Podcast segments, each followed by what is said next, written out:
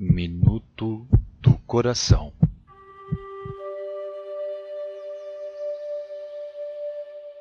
Madre Clélia ensina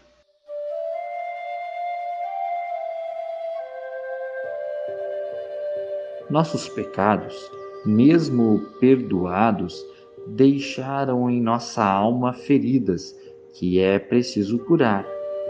Um débito temporal que devemos ressarcir neste mundo ou no outro. Portanto, todos os dias devemos fazer penitência. Não basta pensar que Jesus Cristo, tendo plenamente satisfeito por nós, nos isentou de fazer penitência. Creiamos no que ele nos disse: Se não fizerdes penitência, todos perecereis. Segue-me então que, embora a bondade de Deus seja infinita, ele não terá misericórdia com quem não fizer penitência.